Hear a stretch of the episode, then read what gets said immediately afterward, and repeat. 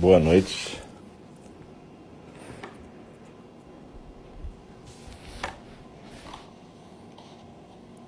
Então, a gente está no, no primeiro programa de hoje, quarta-feira, 12 de agosto de 2020. Esse aqui é o nosso templo virtual em Nindi, templo Zen do Cuidado Amoroso Eterno.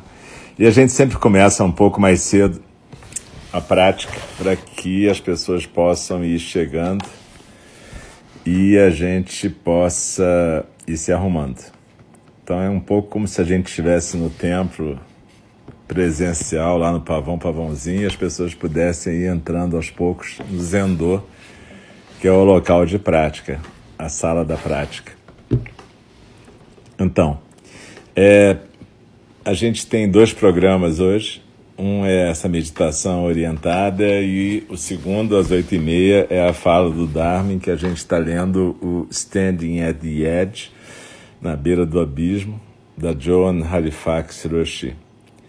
E nessa primeira, nesse primeiro programa, agora às oito, o que a gente faz é um zazen orientado. Normalmente, quando a gente faz zazen, a gente faz em silêncio, voltado para a parede, sentado na posição de yoga oriental ou sentado numa cadeira na forma ocidental.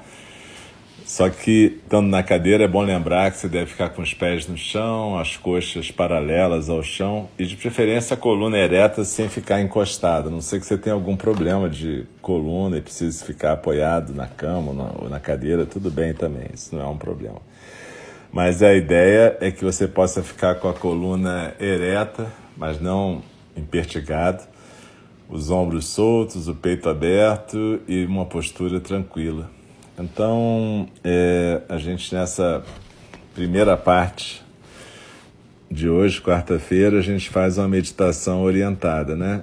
É um pouco um roteiro é, de meditação compartilhado. Na verdade, cada instrutor aqui, e a gente tem nas terças-feiras à noite o Rafael, nosso irmão Rafael, na, no sábado às nove da manhã a gente tem nosso irmão Roberto, Ambos fazem meditações mais voltadas para quem está iniciando, embora sirva para todos nós, na verdade.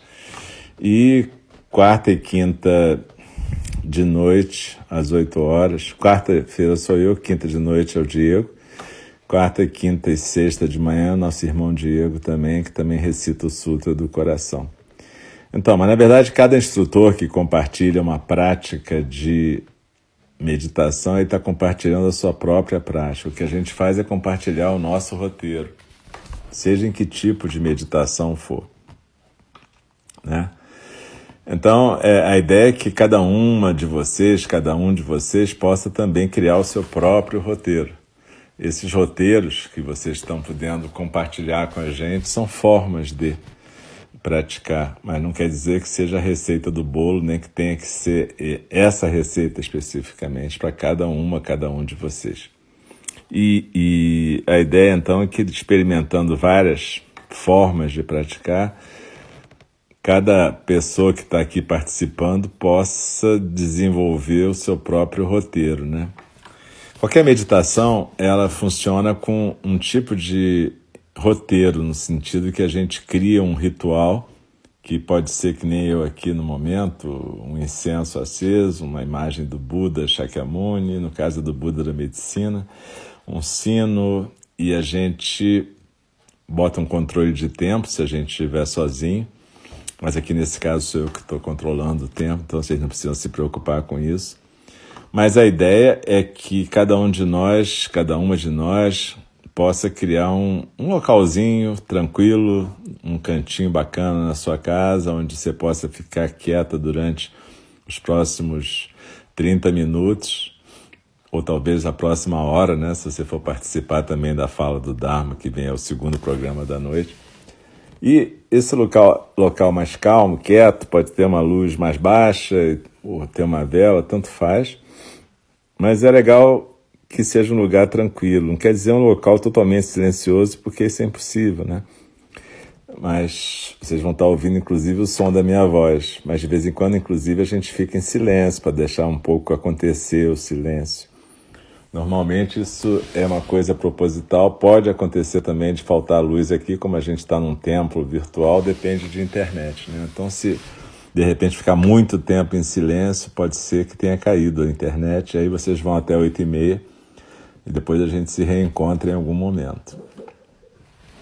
Também aqui nós eu tenho dois amigos aqui, o Caramba e a Luna, meus queridos caninos, e eles às vezes ficam meio excitados e, e latem quando tem bichos ou barulhos. Então, não precisam tomar um susto se acontecer isso. Eles podem, de repente, latir para caramba, eu tenho que abrir a porta aqui, eles saem para fazer de conta que eles são caçadores. Mas enfim, é... então tudo pode acontecer, inclusive nas casas de vocês. Então a gente não está preocupado em manter o silêncio absoluto, mas a gente procura um lugar para ficar quieto. É... normalmente eu vou convidar o sino a soar três vezes para a gente começar a prática e uma vez para encerrar a prática formal. Mas é, vocês não precisam sair se mexendo assim que acabar a prática formal. Na verdade, o sino é um chamado, é um chamamento à atenção plena, tanto no começo quanto no fim desse período formal de meditação. Outra coisa que a ideia para a gente no Zen é que a vida cotidiana deve ser uma prática, ou seja, a gente deve praticar a presença plena nas nossas vidas. E lembre-se, presença plena não quer dizer ficar com cara de zen, cara de meditador. Na verdade, quer dizer ficar à vontade na vida tal qual ela se apresenta. Né? Tem momentos em que a gente talvez fique com uma expressão mais séria e tem horas que a gente vai ficar rindo, tanto faz. Né? O que eu estou dizendo de presença plena não é melancolia. É presença plena, atenção plena na respiração, na postura, no corpo. Lembrar que tem um corpo, lembrar que respira. Todas essas questões que a gente faz na meditação formal mas que na nossa tradição fazem parte da vida do dia a dia. A gente está presente, realmente presente. Então, é, como eu ia dizendo no começo também, é, tudo aqui fica gravado, tanto no SoundCloud, na pasta Alcio Braz aí do Sorro, assim como aqui no Showreel do Mix Show. Então, se você quiser praticar depois com essas gravações, lá no SoundCloud a gente tem umas 600 e tantas, porque inclui também cursos, palestras. Aqui tem menos, porque a gente começou a gravar aqui no começo da pandemia, né? Então, na verdade, eu também lembro que tudo isso é gratuito sempre e vai continuar sendo, mas quem puder e quiser contribuir com o tempo, pode entrar na nossa página em www.eng.org e dar uma força se puder. De qualquer maneira, a força que vocês estão dando praticando junto com a gente já é bacana. Se vocês puderem ajudar a manter o templo físico ali no Pavão Pavãozinho, também eu vou ficar super grato. Mas, de novo, o, o importante é que a gente está praticando junto e eu queria agradecer a vocês por isso, porque, na verdade, a presença de vocês faz com que a gente pratique, né? Eu sempre falo isso e é verdade. É, uma das, um dos motivos para eu ter me ordenado na tradição foi que talvez eu não tivesse tanto compromisso comigo sozinho quanto eu tenho com as pessoas que praticam, né? Eu espero que hoje em dia já tenha desenvolvido isso depois desses anos todos, mas nada disso é garantido, né? Isso é uma outra questão antes da gente começar a prática, né? A gente não pratica para alcançar um estado especial de iluminação. Segundo Dogen Zenji, fundador da nossa tradição no Japão no século XIII, a prática em si é a iluminação. Enquanto a gente está praticando, a gente está sendo presente completamente. Isso é iluminação. Então a gente não pratica para alcançar um estado, nem a gente acha que praticando vai chegar num estado tal que não precisa mais praticar, ou que isso é só um momento da, da nossa vida. Não, a gente pratica porque quando a gente pratica, essa é a forma do Dharma se manifestar de forma mais bacana. É, a gente pode se manifestar na forma de Dharma ou Karma, e a ideia do praticante do Zen é que a gente possa se manifestar como Dharma em geral, menos como Karma, né? Tá bom, gente? Então, é, tudo isso está gravado e a gente vai começar então. Eu vou convidar o sino a soar três vezes para a gente começar a nossa prática de hoje. Quando a gente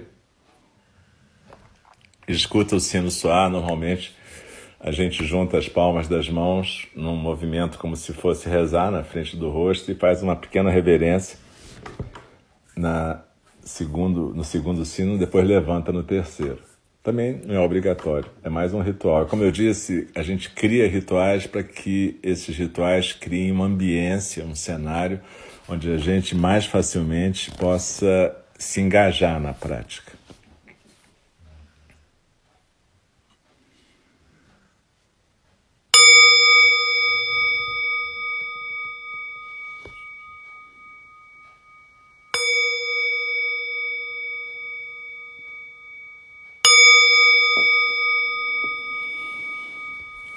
Deixe a sua respiração fluir pelas suas narinas, tranquila.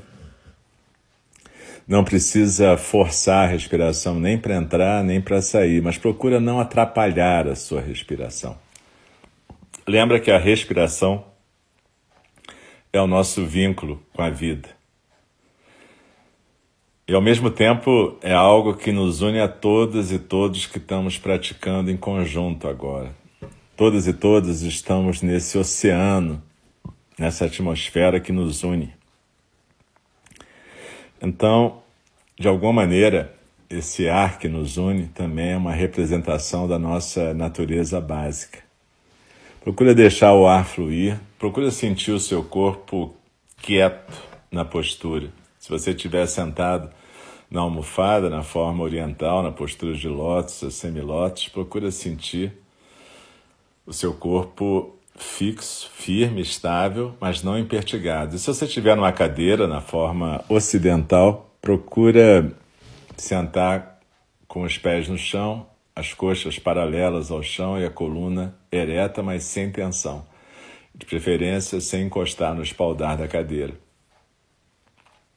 Procure deixar os seus olhos fechados nessa meditação orientada, embora no zazen em si a gente normalmente mantenha os olhos entreabertos, piscando normalmente, olhando para a parede, mas aqui agora, como a gente está fazendo uma meditação compartilhada, a gente pode fechar os olhos suavemente, deixar a cabeça bem equilibrada no pescoço, a cabeça não se mexe nem para frente, nem para trás, nem para a direita, nem para a esquerda, os ombros soltos, o peito aberto a barriga está solta também. Então, cada vez que a gente inspira, a gente sente a barriga crescer, e cada vez que a gente expira, a gente sente a barriga encolher naturalmente, não precisa forçar isso. E procure acompanhar a sensação física da sua inspiração, esse ar que está entrando pelas narinas, passando pelo teto da garganta, passando pela traqueia, esse tubo na garganta e preenchendo seus pulmões, o que faz crescer a barriga também pelo movimento do diafragma. Então é como se o ar estivesse entrando para um ponto quatro dedos abaixo do umbigo, no centro do seu corpo, cada vez que a gente inspira. E prestando um pouquinho mais de atenção, a gente pode sentir um frescor na inspiração se alastrando por dentro do nosso tórax. Então, permita que a inspiração entre completamente, sem atrapalhar, mas sem forçar também.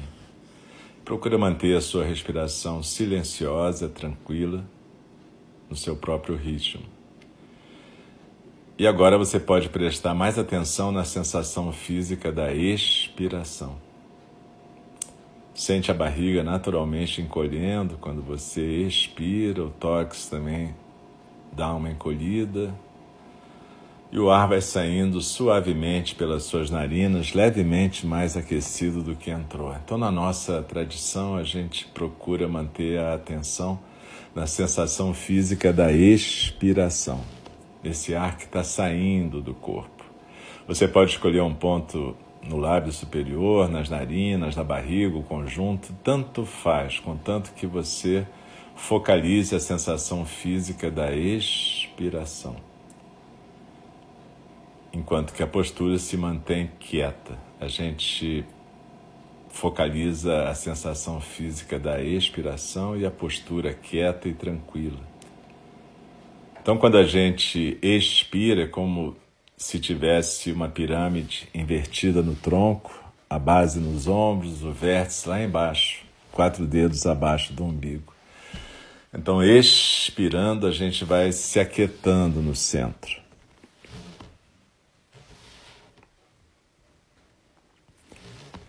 E aí, esse centro é onde continua a nossa base. Quadril bem apoiado na cadeira, na almofada, pernas na almofada de baixo ou pés no chão.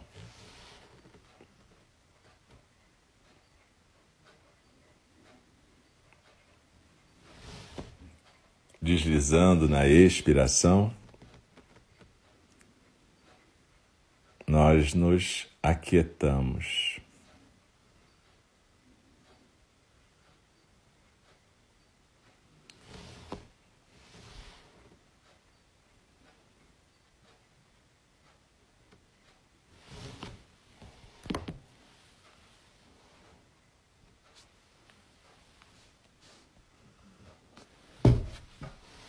Então, e quando a gente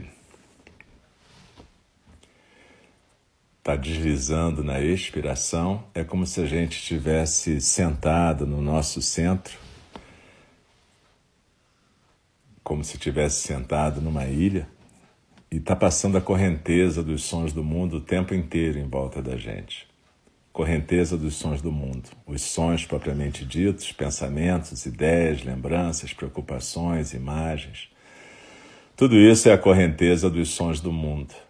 E ela vai continuar passando, a gente não tenta interromper, mas a gente se deixa ficar quieto, se deixa ficar quieta a cada expiração, se aquietando no centro.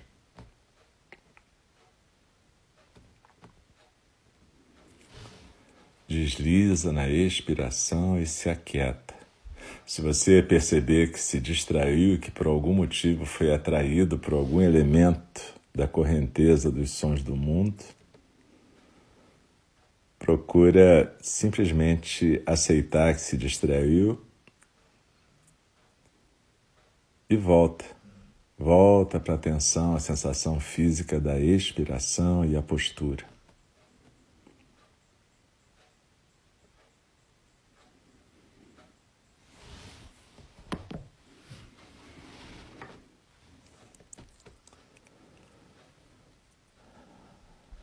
Isso vai acontecer muitas vezes durante a prática, essa sensação de distração e essa volta para o foco na expiração e na postura. É assim mesmo, não precisa se preocupar. Na verdade, deslizando na expiração, nos aquietando no centro, a gente vai estar reproduzindo a prática do Buda. Quando o Buda Shakyamuni praticava, Durante anos ele tentou com afinco alcançar um estado de libertação, até que um dia ele desistiu de alcançar qualquer estado. É mais ou menos isso. Então, quando a gente está praticando, a gente não fica almejando alcançar qualquer estado de não pensar, não perceber, qualquer coisa desse tipo. A gente simplesmente se aquieta desliza na expiração e se aquieta no centro.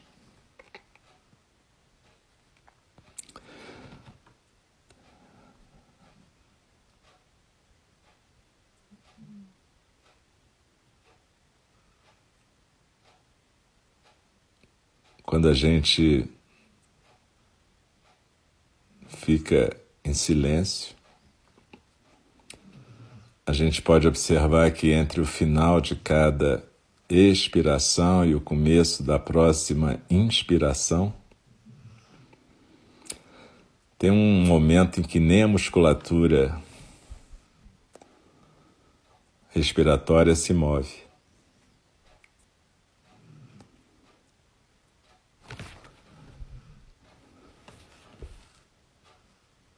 Não precisa forçar esse momento mas observa ao passar por ele. Esse é como se fosse o chão da nossa prática, nossa natureza básica. É nesse chão da prática que acontece cada inspiração e cada expiração. É nesse chão da prática que flui a correnteza dos sons do mundo.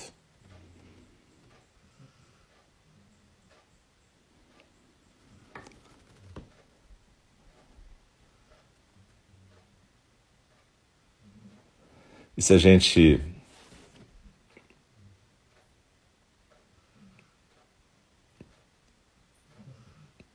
pratica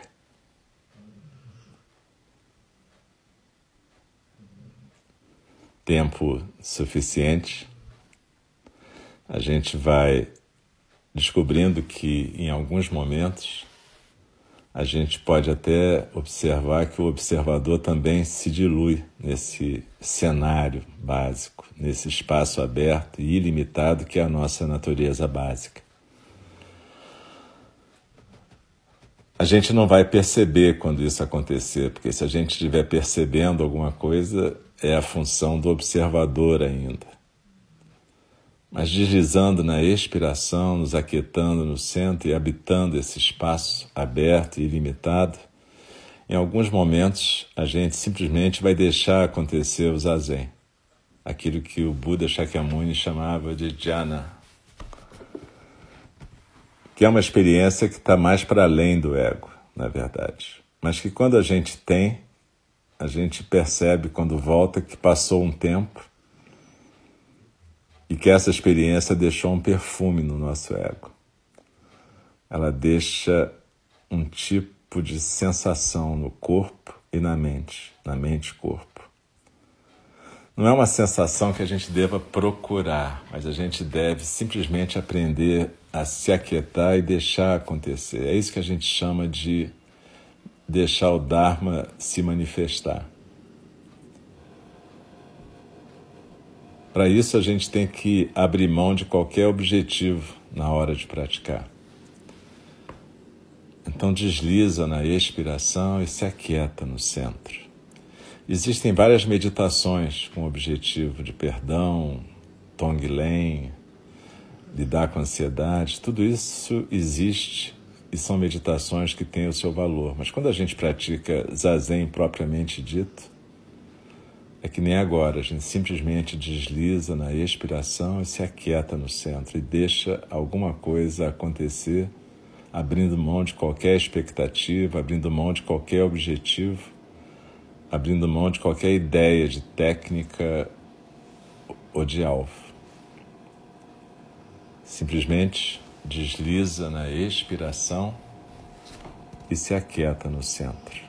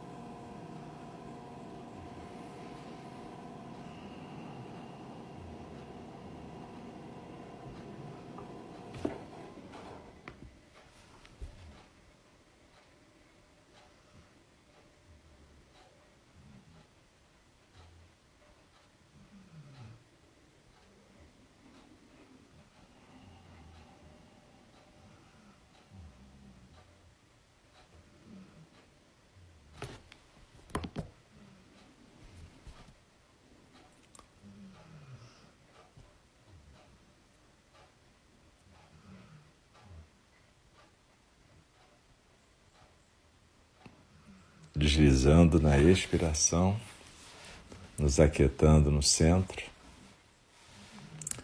Daqui a pouco eu vou convidar o sino a soar de novo, interrompendo esse período de prática formal de zazen. Quando isso acontecer, a gente deve continuar quieta, sem se mexer, durante um tempo. E continuar seguindo a instrução.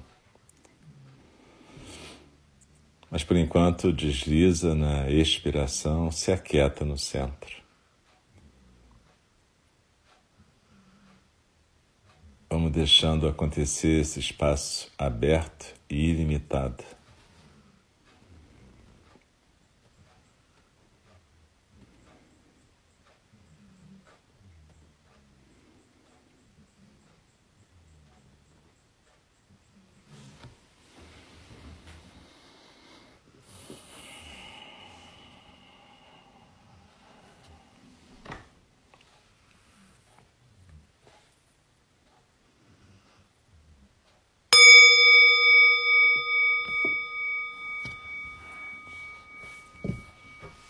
Então, procure observar o efeito do som do sino na sua prática.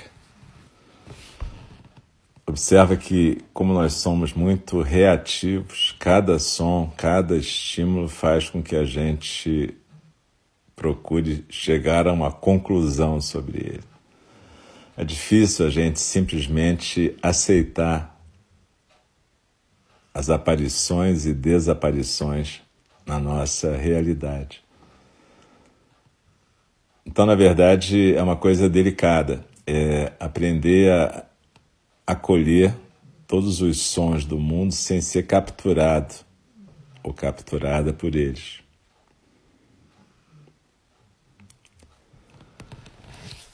Quando a gente pratica zazen, a gente hoje praticou durante mais ou menos 15 minutos. Zazen propriamente dito. A gente deve criar um roteiro para nós. E a partir daí a gente vai praticando. É importante ter persistência, não precisa ser muito tempo. Se você puder praticar 10 a 15 minutos por dia, é mais importante você praticar todos os dias do que praticar uma hora uma vez por semana. Claro que se você tiver a chance de praticar 20 a 30 minutos todos os dias, melhor ainda. Por quê? Porque a gente às vezes tem algumas experiências bacanas. A gente tem uma experiência que dá que deixa esse perfume, né? A gente percebe que o tempo passou e que alguma coisa aconteceu que não estava no controle do observador. Você passou daquele estágio de chamata, que é a atenção plena, a respiração e a postura.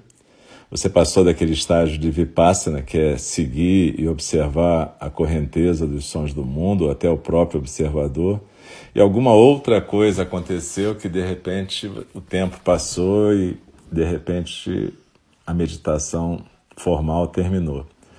É por isso que é legal quando a gente medita sozinho, a gente deixar alguma coisa controlando o tempo que não seja a gente. Mas enfim, quando acontece isso e dá uma sensação bacana, a gente às vezes fica preso nisso, né? A gente quer reencontrar essa sensação. Por isso que é importante praticar sempre para você abrir mão de qualquer tipo de expectativa. É, a minha sugestão seria, nesse período de pandemia, praticar todo dia um pouquinho de zazen e todo dia um pouquinho de uma outra meditação. Meditação pode ser do perdão, pode ser o Tonglen, aquela meditação do dar e receber, pode ser alguma meditação voltada para as dores próprias ou do mundo. Mas alguma coisa para começar o teu dia, tipo zazen, alguma coisa para terminar o teu dia, tipo uma meditação com determinado objetivo. É importante a gente ter persistência porque é fácil a gente se empolgar no começo e depois ficar meio desanimado porque não acontece nada especial e de repente a gente estava esperando que acontecesse algum evento maravilhoso. O Thich Nhat Hanh, que é um professor do Zen vietnamita, ele fala que andar com os pés na terra é uma grande maravilha. E, na verdade, isso é uma repetição de uma história do Buda, né? Que tem várias, tem várias lendas sobre isso, mas diz que um dia chegou um adepto de um professor na Índia, virou para o Buda e falou: Ah, o meu professor consegue andar sobre as águas. E aí, e o senhor? Aí ele fala, ah, eu consigo andar com os pés na terra. E isso é interessante porque é exatamente a nossa proposta, né? É, cada vez a gente ficar mais presente.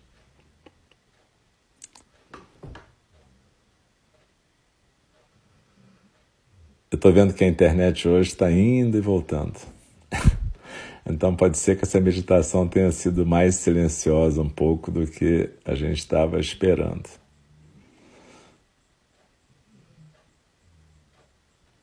Mas enfim, vamos é, procurar ter essa persistência na prática.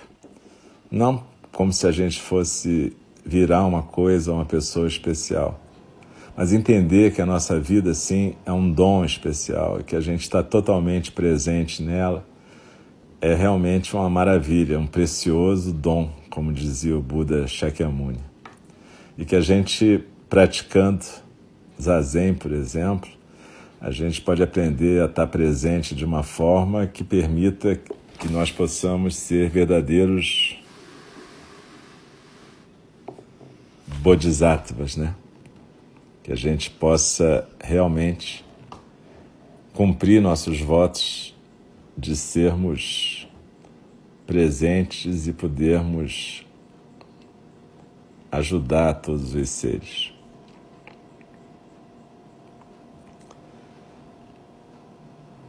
Então, é, a gente vai interromper a nossa prática de hoje, a nossa prática de meditação orientada. E daqui a pouquinho, daqui a uns cinco minutinhos, a gente volta com a prática da fala do Dharma. Lembrando que na fala do Dharma, a fala do Dharma é tipo zazen, né? A gente faz na postura, faz com a atenção plena na postura e na respiração, só que a gente vai estar tá respirando um sutra, no caso, o De Pé na Beira do Abismo, da John Halifax Roshi. Então, daqui a uns cinco minutinhos a gente volta. É um tempo de intervalo aí, dá para ir ao banheiro, tomar uma água. Quem for ficar para o segundo tempo de hoje, tá bom? Então, de novo, muito obrigado pela presença de todas e todos. Eu agradeço profundamente a prática de todo mundo. Um beijo para vocês.